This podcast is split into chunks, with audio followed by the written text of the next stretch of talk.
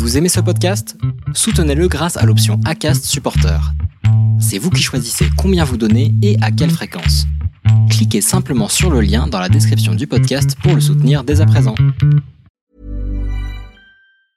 I'm Sandra, and I'm just the professional your small business was looking for. But you didn't hire me because you didn't use LinkedIn jobs. LinkedIn has professionals you can't find anywhere else, including those who aren't actively looking for a new job but might be open to the perfect role, like me. In a given month, over 70% of LinkedIn users don't visit other leading job sites. So if you're not looking on LinkedIn, you'll miss out on great candidates like Sandra. Start hiring professionals like a professional. Post your free job on linkedin.com/people today. Timothée Nallet est le fondateur de Peigné Vertical, une agence photo-vidéo qui a notamment travaillé pour Oka lors de l'UTMB et de très très très grands événements et nombreuses vidéos pour des différentes marques. J'ai reçu Timothée pour parler de son parcours, de son histoire, mais aussi de sa passion de l'outdoor dans un nouvel épisode de l'Instinct Outdoor. C'est parti. Bon, alors aujourd'hui, je suis en présence de Timothée. Et alors, Timothée, on a été mis en relation par euh, quelqu'un que, que l'on apprécie tous les deux parce qu'il nous fait du très très bon boulot. C'est Flo euh, qui a réalisé la, la couverture de, du podcast euh, et qui, qui bosse aussi un petit peu pour ton agence. Mais alors, déjà, dans un premier temps, comment vas-tu, Tim? Très bien, merci François de me recevoir. C'est un plaisir de participer à l'instant outdoor. Et euh, effectivement, je connais bien Flo puisque euh, il travaille beaucoup pour notre agence euh, Peigné Vertical. Et euh, j'ai pas eu l'occasion de courir avec lui encore, mais, mais c'est sûr que c'est un point sur lequel on, on va s'entendre aussi. Ça, j'en suis certain. Ouais, surtout si tu viens sur les, les magnifiques côtes bretonnes, je pense qu'il pourra te faire découvrir de très très beaux sentiers. Malheureusement, euh, en Haute-Savoie, on a encore des, des, très vieilles règles qui sont différentes du reste du territoire. C'est-à-dire, j'ai pas de, j'ai pas de visa pour sortir et pas de passeport pour aller en Bretagne. Donc, faudra qu'ils viennent. ah, toi aussi, tu euh, fais partie de ces gens qui ont, euh, qui ont des boutons quand ils voient le panneau euh, barré de leur département. Ou... non, c'est pas vrai parce qu'on a quand même un métier avec lequel on bouge beaucoup. Mais, mais c'est quand même la grande diagonale hein, pour aller jusque chez vous. C'est vrai que ça fait une tirée, hein. mais euh... alors on est très chauvin, hein, les Bretons, euh, presque autant que les que les Savoyards euh, et que les Basques et que les Corses aussi. Les Ouais. Corses aussi sont très. Euh, mais euh, mais malgré tout, on, on aime beaucoup et nos objectifs euh, de de, de trail souvent se, se passent en montagne, donc on adore ce milieu-là aussi. Hein. J'ai vu ça, ouais. Euh, alors, est-ce que tu pourrais te, te présenter, s'il te plaît, pour ceux qui ne te connaissent pas? Eh bien, en quelques mots, donc je m'appelle Timothée Nallet, j'ai 33 ans, ouais, c'est bien ça, si je compte bien. Euh, j'ai un petit garçon euh, depuis euh, presque deux ans. Je suis bah, le dirigeant et le fondateur de l'agence Peigné Vertical, donc qui est une agence de, production photo et vidéo installée à Annecy, enfin juste à côté d'Annecy. Ça fait bientôt, ça va faire la huitième année de- d'existence de l'agence. Et en fait, on travaille, bon, entre autres clients, mais énormément dans les sports outdoor et le tourisme. Et en fait, ça m'a permis, ben, il y a quelques années maintenant, de lier euh, ce qui était ma passion, euh, à savoir euh, bah, la, prise d'image, le sport outdoor sous toutes ses formes, et le, bah, l'entrepreneuriat aussi et de mettre tout ça dans un même panier, de secouer bien fort et d'en sortir le métier que j'ai aujourd'hui. Donc euh, j'étais tout seul il y a il y a six ou sept ans. Maintenant on est huit personnes dans l'agence. Donc c'est une belle aventure et qui devrait encore se, se poursuivre un moment. Et même si aujourd'hui euh, c'est moins euh, euh, un alliage de, de passion et de travail comme ça l'a été au tout début parce que je suis moins sur le terrain, euh, on, on continue à bosser dans un environnement qui est hyper cool et, euh, et on a des clients avec lesquels on a beaucoup de plaisir à travailler sur les projets. Donc c'est euh, c'est vraiment une, une belle aventure et je me plains pas trop d'aller au bureau le matin. Ouais, est-ce que, est-ce que tu fais partie de ces gens qui vont au bureau sans avoir l'impression de travailler? Euh, ça dépend des jours, pour être honnête, mais mais c'est jamais une contrainte en tout cas. Euh, et heureusement parce que quand c'est ta boîte, si tu commences à y aller à reculons, c'est qu'il y a un souci. C'est qu'il faut peut-être réfléchir à aller euh, à faire les choses différemment ou, C'est ça, c'est qu'il faut peut-être faire autre chose. ou faire autre chose carrément. Euh, comment est-ce que tu en es venu à, à faire de la photo et de la vidéo? Euh, par, presque par hasard, j'avais dans, dans ma famille, mon père, mon frère avait un petit, une petite appétence pour la photo en argentique à l'époque. Euh, mon frère avait fait un club photo, mon père développait un peu ses tirages lui-même. on a toujours toujours vu un peu d'images dans la famille. et puis, bah, quand les réflexes sont arrivés, j'ai eu mon premier réflexe en 2007 ou 2008, je crois j'ai fait un petit peu d'images à droite à gauche. Euh, j'étais en école de commerce à l'époque, donc je faisais un peu des trucs avec les potes. Et puis j'ai fait un, un stage d'un an en fait chez Salomon en 2009-2010 et, et là j'étais à l'organisation des shoots photos. Je suis arrivé là un peu par hasard, euh, donc ça m'a permis de travailler avec des grands photographes et même des photographes avec lesquels je bosse aujourd'hui, euh, euh, bah, auprès desquels en fait j'ai appris le métier sans savoir que ça allait être le mien plus tard. Et tout ça, s'est fait un peu par hasard. Tout le bagage que j'ai acquis à l'époque, je m'en suis resservi des années après. Et en fait, la, flamme, elle s'est un peu allumée à ce moment-là. Hmm. C'est un milieu qui m'intéresse pas mal, ça, la, photo, la vidéo, parce que j'aime beaucoup les, nouvelles technologies. et il y a un moment, j'ai cru que les technologies allaient remplacer les, l'être humain. c'est plus le cas aujourd'hui c'est plus ma façon de penser. Mmh. Pour toi, c'est quoi une, une belle photo? Bah, je, rebondis juste, ouais, c'est difficile. Après, je rebondis juste sur ce que tu disais avant. Déjà, le, métier, il a, il a totalement changé depuis, depuis 10 ans, 12 ans. Quand j'ai commencé à, bah, j'ai vendu mes premières photos, on devait être en 2011, 2012. il n'y avait pas il y avait pas Instagram déjà. donc, on a l'impression que c'est la préhistoire, mais c'était quand même pas si loin. Et puis les réseaux sociaux n'avaient pas du tout la place euh, qu'ils ont aujourd'hui. Aujourd'hui, on produit du contenu quasiment que pour les réseaux sociaux. Enfin, à 80, 90%, c'est, ça. Euh, le print, il n'y en a quasi plus. Euh, les grandes campagnes, c'est réservé à quelques marques qui ont vraiment les moyens. Donc, on a vraiment, enfin, le métier, il a changé. Donc, il a fallu s'adapter. Ça, c'était cool parce que si on faisait toujours la même chose, on, s'ennuierait. Et hum, l'intérêt, ça a toujours été de faire de belles photos, euh, mais belle photo, c'est pour moi c'est subjectif. Euh, c'est-à-dire que bah, déjà tout le monde euh, n'a pas les mêmes goûts. On s'en aperçoit vite quand on monte des images. On peut montrer une sélection de 10 images, ça sera rarement la même qui ressort auprès de chaque personne. Et puis une photo, c'est ce qui fait une belle photo, c'est l'histoire qu'il y a derrière, c'est parfois le moment qui est associé, c'est l'émotion qui s'en dégage, c'est est-ce que je vais pouvoir une belle photo, pour moi, je vais pouvoir l'afficher euh, chez moi et puis euh, pendant 5 euh, ans, 10 ans, 15 ans, passer devant sans me lasser et arriver à la reposer dessus pour voir des petits détails, repenser à l'histoire que ça, que ça évoque.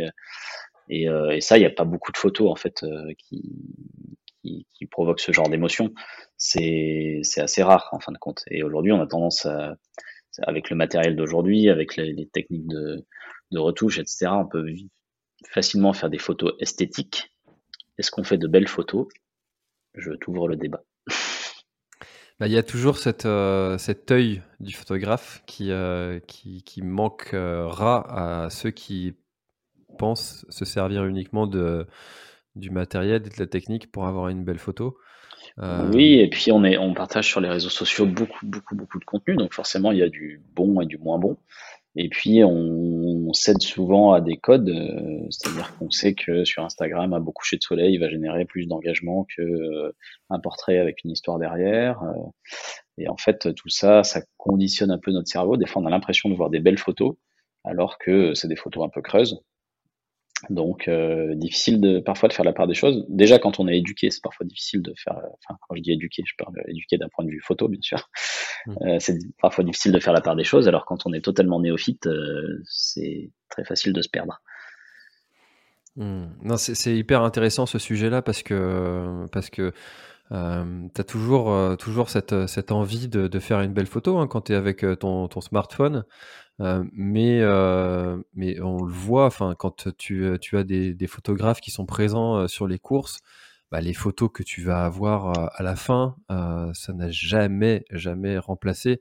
Enfin, personnellement, hein, j'ai jamais réussi à faire des choses, même s'il y a des, des, réalisateurs qui arrivent à tourner des films maintenant avec des smartphones. Donc, Ouais, alors faut voir, euh, je pense qu'il faut voir le making of aussi et voir comment est appareillé le smartphone qui, qui a plus grand chose d'un téléphone.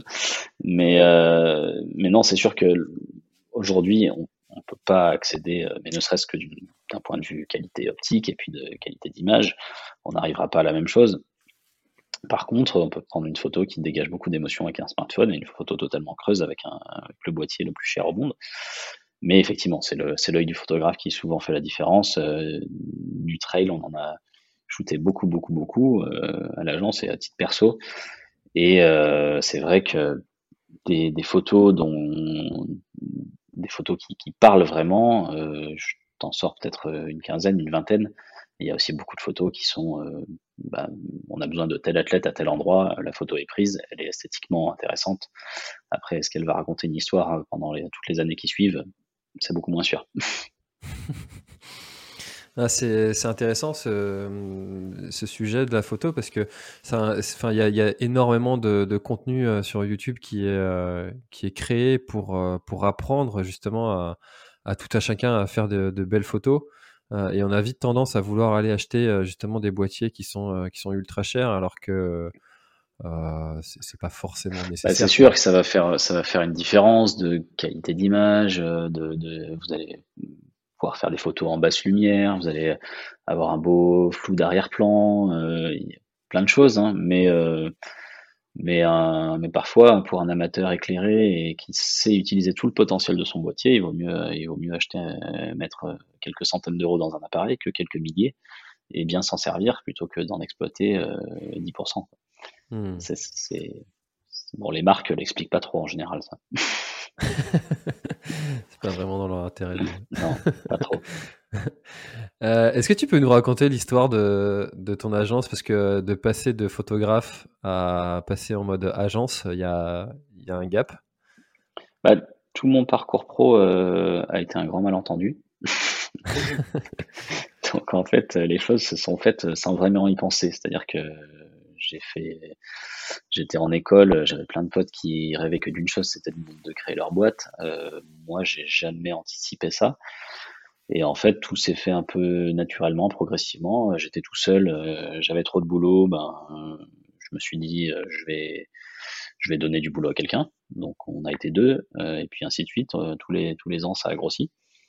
Et, au final, ben, quand on est deux, trois, quatre, cinq, ben, on devient vite une agence. Euh, le nom est un peu pompeux, mais, c'est ça, parce qu'il n'y a pas vraiment d'autres d'autres mots qui conviennent. Donc euh, ça s'est fait, euh, ça s'est fait comme ça en fait depuis sept ans. C'est une personne qui s'est ajoutée à l'équipe chaque année. Et évidemment, c'est pas du tout la même approche, c'est pas du tout le même métier entre une équipe de 8 et une équipe de 1. Donc bah, j'apprends tous les jours. Et, au final, oui, maintenant c'est une vraie entreprise qui donne du boulot à beaucoup de gens et euh, ça représente à peu près 1000, 1000 euh, journées de production par an, donc euh, bah, ça, te laisse, ça te laisse imaginer le, volume de données et de, et de photos et de photos et de vidéos que ça peut représenter.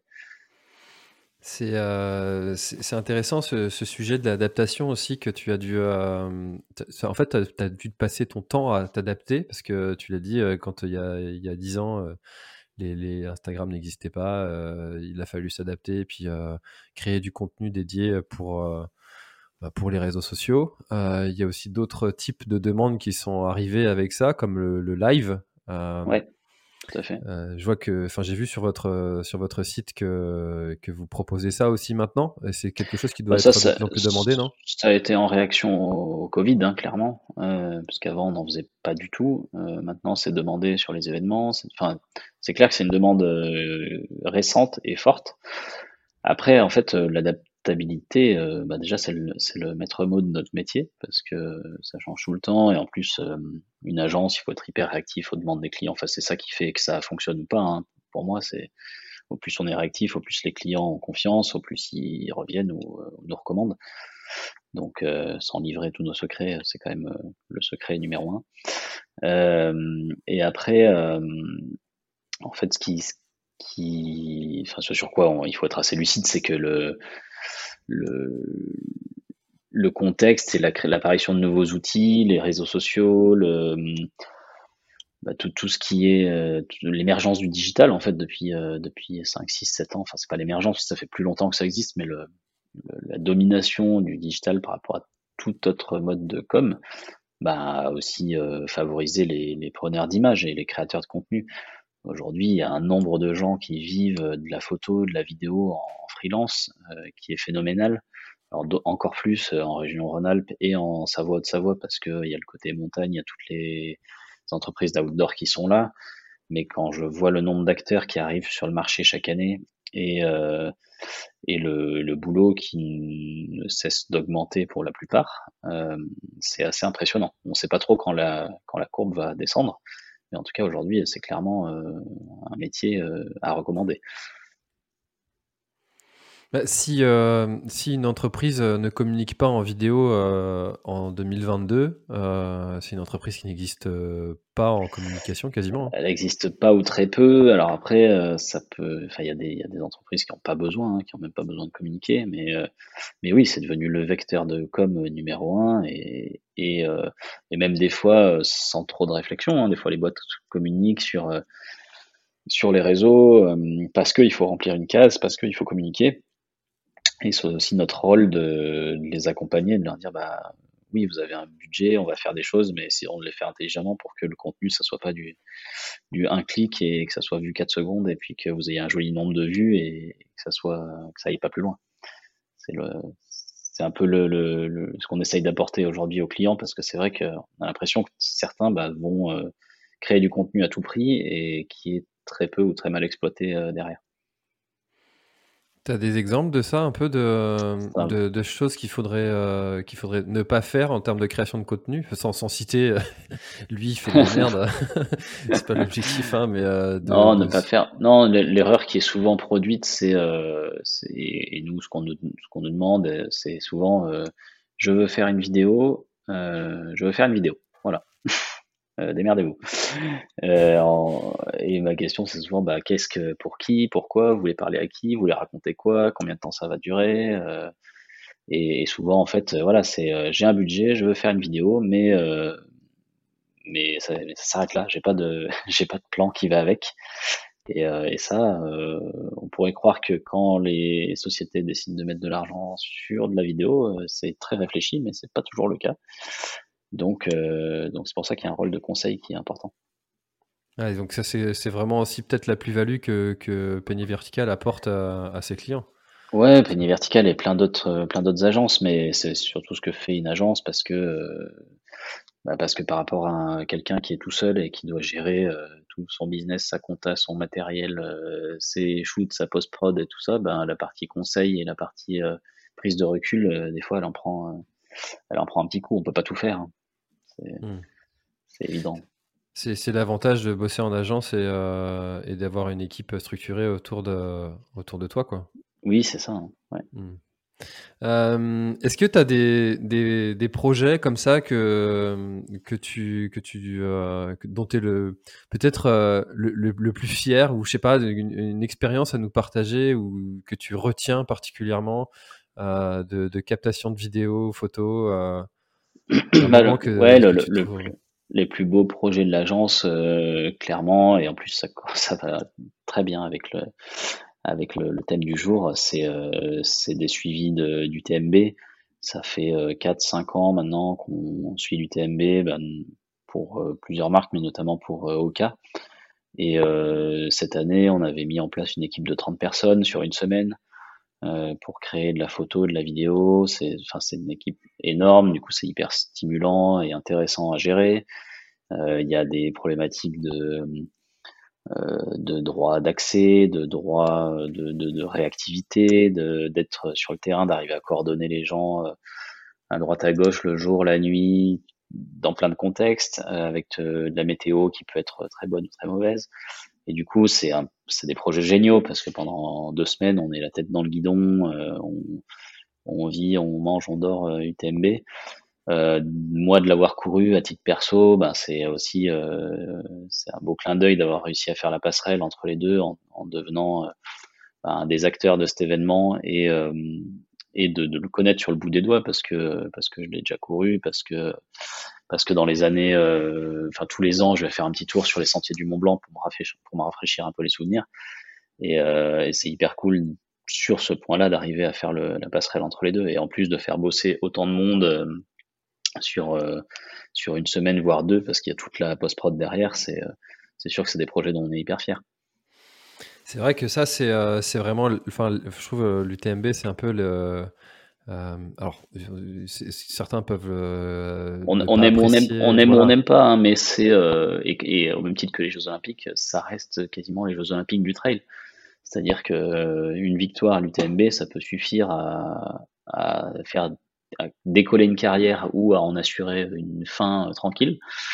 Euh, beaucoup l'ont expérimenté, donc c'est clair que c'est un c'est un catalyseur de plein de trucs et c'est c'est un, super événement à vivre. Après, oui, c'est devenu une, entreprise et du coup qui doit générer de l'argent, qui doit, qui fait vivre du monde et, euh, qui ne peut pas être comparé à d'autres organisations locales ou, euh, ou amateurs parce qu'en fait c'est simplement pas le même métier. C'est euh, Stéphane Brognard qui me disait euh, dans un des cafés trailers que, que j'animais avant qu'il il écrivait sur son blog et que tout le monde s'en foutait. Et à partir du jour où il a fait euh, top 10 à l'UTMB, ce qu'il disait, c'était euh, c'était admiré par élu par plein de gens, euh, alors que le Stéphane Brognard, il n'avait pas changé. non, exactement, mais il y a, y a, aussi plein d'athlètes qui, qui ont à un moment inscrit l'UTMB dans leurs objectifs, peut-être pas par par conviction, mais aussi parce qu'ils savaient que les retombées seraient hyper intéressantes et et suffirait à leur apporter la lumière médiatique euh, qui méritait sûrement. Et bon après il faut faire un bon il faut faire un bon résultat, c'est pas acquis parce qu'on en voit un paquet qui, qui voit pas la ligne d'arrivée. Mais euh, mais c'est clair que c'est un un tremplin extraordinaire pour euh, pour certains athlètes.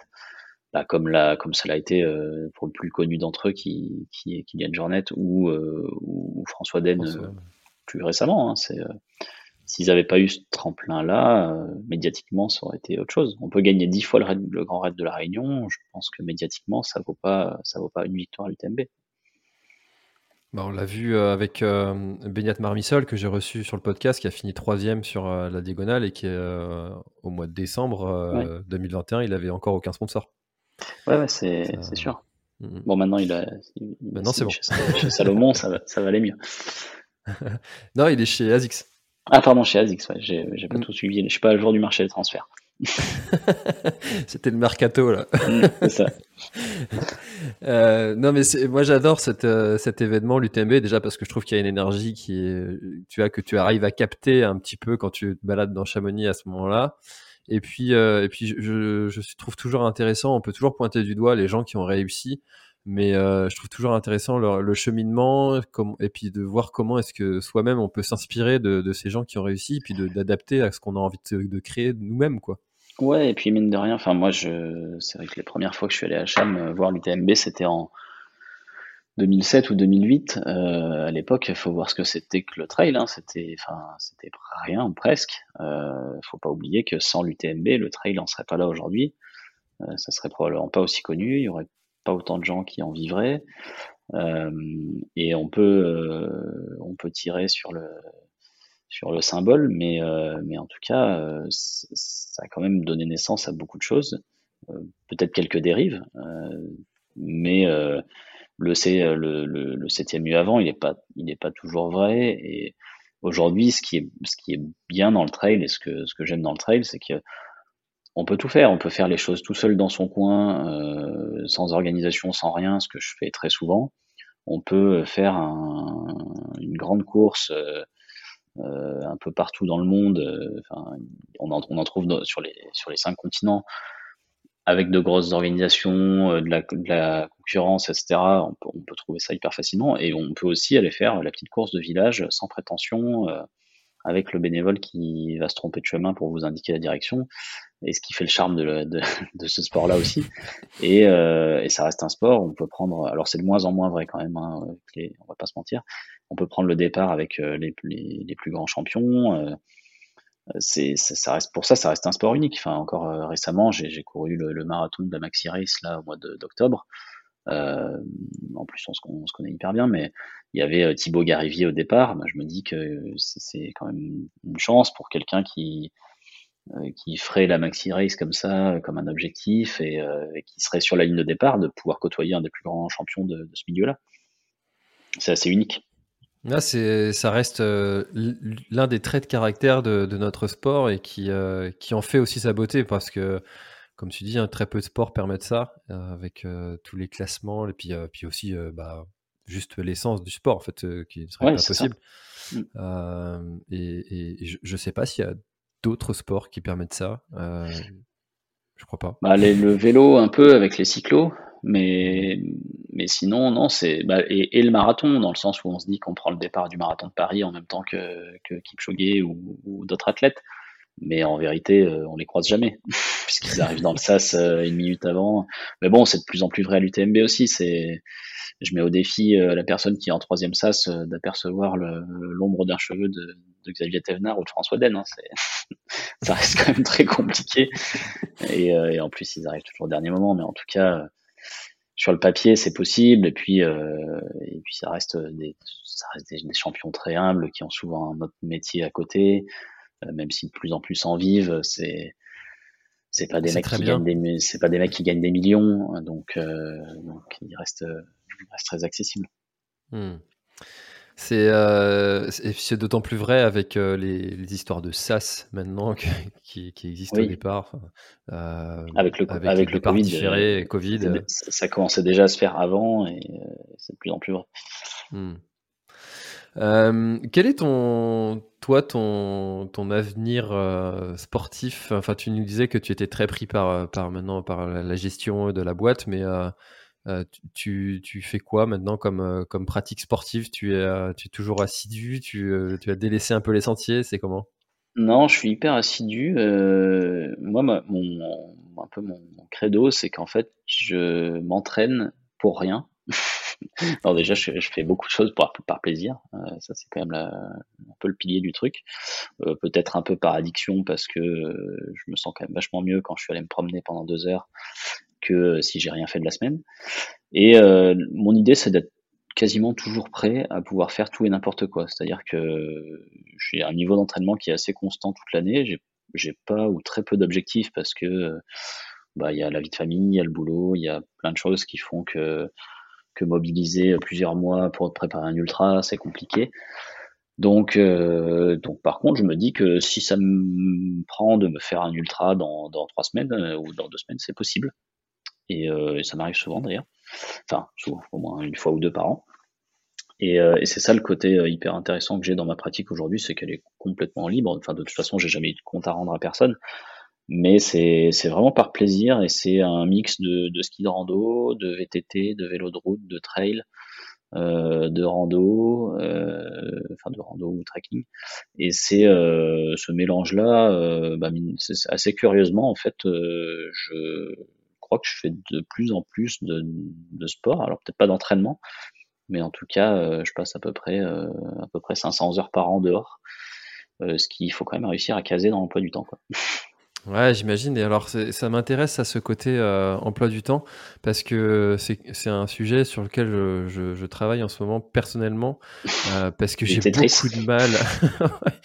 j'ai beaucoup de mal à, à aller m'entraîner et euh, même si tu sais il y a ce truc euh, en fait quand tu es euh, quand es à ton compte eh ben tu sais que l'heure que tu vas prendre pour aller t'entraîner c'est une heure où tu seras pas à faire d'autres tâches qui sont nécessaires pour pour ton boulot.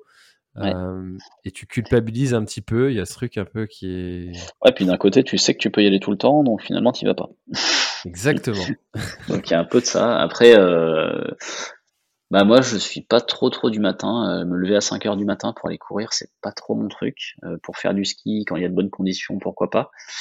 Mais euh, mais pour courir vraiment ça m'arrive cinq fois par an. non, après c'est souvent bah je j'essaye de, de, de faire coïncider les choses, c'est-à-dire que bah déjà tout ce que je peux faire en courant, si c'est j'en sais rien moi, aller chercher la voiture au garage, faire un truc de 4 5 bornes, je vais le faire en courant plutôt que qu'en voiture si je peux. J'amène souvent mon petit le matin en poussette, donc je fais fais 7-8 bornes avant d'arriver au bureau. Il me reste plus qu'à me doucher pour allumer l'ordinateur. et, et puis le, le, bah, le c'est souvent des sorties longues le week-end. Donc après, euh, ça peut être des sorties de midi euh, entre collègues, puisqu'on est, est, en plus le bureau au bord du lac euh, à Annecy, donc c'est quand même un cadre extraordinaire pour aller faire du sport. Et c'est en fait essayer de, sauter un peu sur les opportunités pour, pour faire rentrer des, je dirais pas des entraînements, mais au moins des, séances d'activité, parce que sinon, si c'est sûr que si on attend le, le, bon créneau ou que le soir à 20h après après euh, s'être délesté de toutes les obligations, bah, il faut ressortir euh, au mois de janvier pour aller courir une heure et demie euh, dans la nuit. Non, ça, je je le fais pas. c'est vrai que ça c'est compliqué hein, de, de, ressortir le soir là, quand tout le monde est couché. Euh... Non, c'est pas c'est pas l'idée. Non, non, non, ça j'y arrive pas non plus. Une fois que je l'ai, je l'ai eu, je l'ai eu fait, mais je le fais plus. Et euh, non, la pratique aujourd'hui, euh, c'est vrai qu'en 2020, bah, les années des gros confinements, euh, j'ai mis en place de beaux projets avec l'agence. On avait imaginé un truc qui s'appelait les quatre majeurs. Euh, on a fait un. L'idée c'était de faire quatre défis euh, sportifs d'ampleur dans l'été. Bon, il n'y en a eu que trois sur quatre, mais mais j'ai traversé, enfin fait la, la traversée des 14 sommet de plus de 2000 mètres euh, du massif des Bauges avec euh, Audrey Tanguy. Donc mmh. on est loin d'avoir fait un, record parce que François Den nous a mis quasiment 9 heures, je crois, mais mais par contre, euh, par contre, on a on a établi un record féminin et ça restait quand même une trace de 100 bornes et 10 000 mètres de dénivelé en, moins de 24 heures dans un terrain hyper technique. Euh, en juillet, au mois d'août, après, euh, j'ai fait sur deux jours 150 euh, km avec, avec Xavier Thévenard.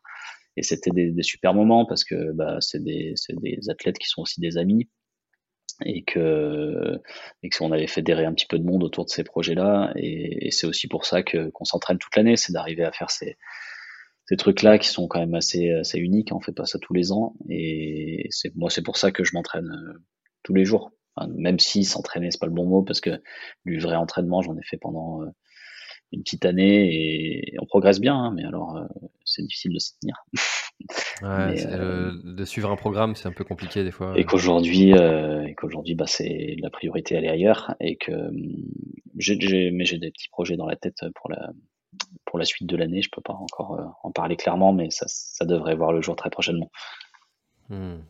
Eh ben, ben, hâte de voir ça. Hein. ça moi, j'aime bien avoir les, les, nouveaux projets comme ça qui, euh, qui se montent, euh, qui se dessinent, qui, euh, euh, qui sont un peu novateurs aussi. Il y a toujours des, des super idées, des super trucs qui ressortent. Tu vois, quand le live, le, enfin, il y, a eu un grand sujet à un moment de savoir si le, le, trail allait être à un moment au JO. On disait que c'était difficilement médiatisable parce que, parce que ça me demandait des moyens techniques assez incroyables.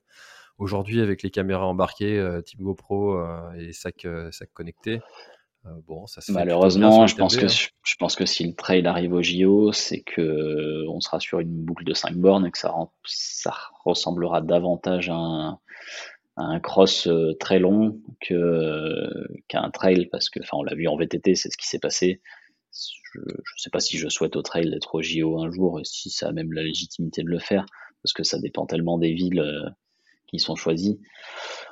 Mais en tout cas, ouais, ça, ça, perdra un petit peu de sa saveur. Euh, après, c'est sûr que si c'est un sport qui est au JO, ça veut dire que derrière, il y aura une explosion du nombre de pratiquants, du nombre de... Bon, même s'il y a peut-être pas énormément de pratiquants au tir au pistolet à 50 mètres. Euh, J'ai beaucoup de respect pour les gens qui font du tir au pistolet à 50 mètres, mais je sais pas s'il y a beaucoup de licenciés. Je sais pas s'il y en a qui nous écoutent, mais on les salue. voilà, exactement. mais en tout cas, voilà, euh, je ne sais pas s'il faut le souhaiter le, évolution-là la discipline, mais ça changerait beaucoup de choses, c'est sûr. Hmm. Bah, c'est, ça dépend comment c'est fait, hein, c'est toujours pareil. Hein, si c'est fait correctement, si c'est fait pour mettre en valeur le sport, si c'est fait pour euh, souvent, c'est valeurs, euh. souvent c'est fait pour la télé.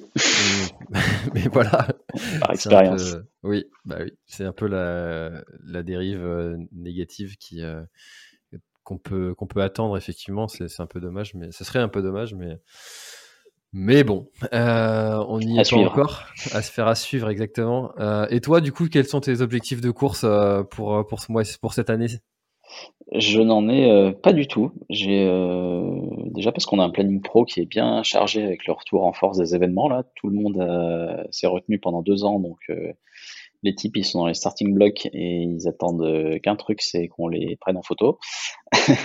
Donc, euh, je suis, je, me suis mis dans le dans le viseur quelque part euh, le Grand Raid du Kera, qui, est une épreuve qui me plairait bien, qui fait 100 ou 160 km selon le, parcours début juillet. Mais bon, j'ai jamais fait plus d'un, un ou deux exceptionnellement ultra par an. Euh, donc c'est, je, voilà, il y aura peut-être ça cette année. Euh, après, euh, tous les ans, je vais faire avec une belle bande de potes un, tour à vélo, vélo de route. on part à une dizaine pendant une semaine et on fait souvent une traversée de massif ou autre. on a appelé notre, notre bande le, le petit braquet. Ça fait 6-7 ans qu'on fait ça, donc c'est aussi un bel objectif de l'année. Et puis, comme je disais, il y aura sûrement un projet en novembre, mais pour ça, j'attends d'avoir un petit peu plus de certitude pour pas m'enflammer. ok, ça marche. Eh ben écoute, euh, Timothée, je trouve qu'on a fait un beau tour de, ton activité. Est-ce que tu aurais quelque chose à ajouter peut-être pour clôturer notre échange? Eh ben écoute, moi j'ai écouté un peu des interventions de tes derniers invités, donc euh, bah, j'espère que à ma façon, euh, j'aurais aussi partagé cette ce goût pour le, le trail et, euh, aussi que hum, le trail pour moi c'est un comment dire c'est un peu une, pas une raison de vivre mais un truc qui m'accompagne au quotidien.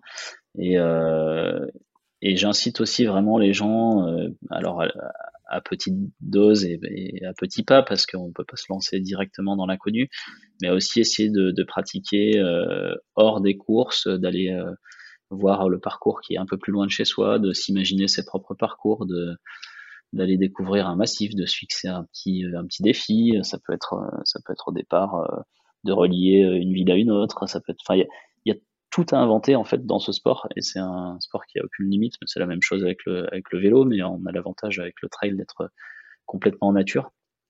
Et moi, c'est vraiment la pratique dans laquelle je prends le plus de plaisir. Donc, euh, si j'arrive à, à, convertir quelques personnes à, à faire ça, ça sera top, même s'il y en a qu'un seul, par exemple, dans ce podcast, qui, euh, qui serait convaincu par l'idée. Je pense que c'est euh, c'est de plus en plus démocratisé, mais le ce qu'on appelle le off, en tout cas, c'est euh, c'est vraiment l'essence même de cette, de cette discipline et c'est un, un truc qu'il faut, auquel il faut goûter parce que on y devient vite addict. Ah bah, je suis totalement aligné avec ça et je suis pareil, j'essaie de me faire un off par, par an. Alors forcément, il y en a eu beaucoup plus euh, dans les années où tous les trails se sont annulés, mais, euh, mais c'est vraiment une idée à conserver de, partir à l'aventure comme ça. Il y a plein de manières de le, de le faire, il y a plein d'inspirations sur les, sur les réseaux sociaux, dans les films euh, qui, qui existent et il faut vraiment pas se, pas se mettre de limites, pas se mettre en danger non plus bêtement. Et en tout cas bien faire les choses si on s'engage dans des territoires un petit peu plus hostiles et un petit peu plus reculés. mais euh, mais il y a vraiment tout à inventer. Donc, il euh, faut pas se fixer de limite. dans n'importe quel, quel, domaine d'ailleurs. C'est exactement euh, exactement le cas pour tout. Effectivement, c'est c'est la fameuse phrase ils ne savaient pas que c'était impossible, donc ils l'ont fait. Exactement. Et d'ailleurs, je pense qu'il y a quelque chose à, réinventer au niveau des, organisations d'événements pour pour repartir un petit peu vers ce côté aventure, ce côté nature, avec. moi, je trouve que. alors, j'aurais peut-être pas dit ça il y, a, il y a cinq ans quand j'ai commencé la discipline, mais parce que j'étais très content d'avoir cet encadrement. Mais je trouve qu'il y a presque trop d'encadrement sur sur les trails. On est on est guidé au moindre virage. Il y, a, absolument tout sur la table. C'est sûr. Après, il y a, aussi des trails qui font un peu machine arrière et qui sont un peu plus nature, un peu plus en autonomie. Euh, c'est juste difficile après de trouver le, juste milieu entre euh, le trail pour lequel on va payer un dossard et où il y aura même pas de balisage, et puis euh, la course qui est surbalisée et, et, on vous prend par la main pour faire le pour faire le tour du pâté de maison. Donc il y a suffisamment d'épreuves qui existent pour arriver à faire le tri et à vraiment choisir qui, qui valent le coup. S'il y en a qui veulent me, me contacter, j'ai une petite liste sous le coude. Eh ben, je suis en train d'organiser aussi un trail qui, qui vise à trouver cet équilibre et ce juste milieu et essayer de réinventer un petit peu la, pratique ou, du moins de pas de la réinventer. J'ai pas cette prétention là, mais au vu de notre échange, je suis pas trop inquiet sur le fait que c'est quelque chose qui aura un intérêt certain. je dis pas que ça me pousserait jusqu'à venir en Bretagne, mais euh, à considérer. tu, tu, feras comme les autres, tu viendras, tu viendras. Ou elle viendra à moi. tu vois, c'est pas pour rien que l'immobilier a pris 40% en Bretagne. C'est voilà. Hein. C'est un, un, signe. Il faut que j'écoute les signes. tu sais, on dit toujours qu'il faut écouter son corps, euh, écouter les signaux qu'il nous envoie. Je suis sûr qu'il y a quelque chose au fond de toi qui, euh, qui t'amène vers la Bretagne. Euh, non, en plus, tous, ceux qui nous écoutent. je charrie, mais j'ai déjà fait plusieurs séjours en Bretagne avec grand plaisir. C'est juste qu'au bout d'un moment, il faut que je retrouve mes montagnes. c'est vrai que mais ça, doit faire mal au cou à force de regarder en l'air. Moi, je sais pas, à chaque fois que je viens chez vous, il faut que je mette un collet cervical à la fois quand je repars. il y a un peu de ça. eh ben, écoute, euh, merci beaucoup, euh, Timothée. Euh, tu, es invité et réinvité à venir parcourir nos terres avec grand mm. plaisir. C'était un, grand plaisir merci de connaître un petit peu les dessous de l'agence et puis de, ton histoire. Merci à toi. Et puis, écoute, au plaisir de, de se croiser sur un trail ou, ailleurs. Exactement, avec plaisir. À bientôt. Merci beaucoup et bonne journée à tous. Cet épisode est maintenant terminé. Merci de l'avoir écouté jusqu'au bout. Et si vous êtes encore là, c'est sûrement qu'il vous a plu. Alors n'hésitez pas à le faire savoir autour de vous. C'est la meilleure façon de faire connaître le podcast L'Instant Outdoor. Parlez-en, partagez les épisodes. Merci beaucoup pour votre fidélité et à très très bientôt dans un prochain épisode. Voilà, l'épisode est terminé, j'espère qu'il t'a plu. Je t'invite à aller checker NAC, comme je t'en ai parlé au tout début de l'épisode, avec le code PlanetTrail, P-L-A-N-E-T-E-T-R-A-I-L. Tu auras moins 15% sur ta commande. Et moi, je te souhaite un très, très, très, très, très bon footing, très bon trajet. Bref, ce que tu es en train de faire, je te le souhaite un très bon. Allez, à bientôt dans un prochain épisode. Bye bye.